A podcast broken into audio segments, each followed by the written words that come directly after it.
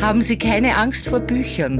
Ungelesen sind sie völlig harmlos. Das Superfly Buch der Woche von Buchhändlerin Anna Jeller. Dieses Buch ist der Band zur richtigen Zeit. Zur Ruhe kommen. Geschichten und Gedichte.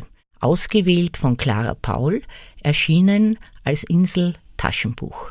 Manchmal und gerade jetzt wünscht man sich nichts sehnlicher, als all den Anforderungen des Alltags für eine Zeit lang zu entkommen. Hektik und Stress weit hinter sich zu lassen und wieder zu sich selbst zu finden. In solchen Momenten schnappt man sich am besten ein Buch und beginnt zu lesen. Ein Buch wie dieses hier, dessen Geschichten und Gedichte vom großen Erlebnis der Stille erzählen, vom Glück, das in der Ruhe liegt, und von den schönen kleinen Auszeiten, aus denen man bereichert und gestärkt zurückkehrt.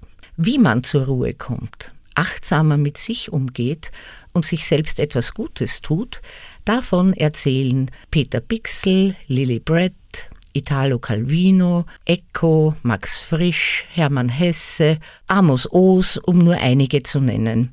Es ist ein wirklich bunter Reigen und das Buch hat auch ein wunderschönes Cover. Es ist also ideal zum Verschenken, vor allem an sich selbst. Den Puls des eigenen Herzens fühlen. Ruhe im Inneren, Ruhe im Äußeren. Wieder Atem holen lernen. Das ist es. Christian Morgenstern. Der Superfly-Buchtipp dieser Woche zur Ruhe kommen. Geschichten und Gedichte. Ausgewählt von Clara Paul, erschienen als Insel Taschenbuch. Lesen aus Leidenschaft.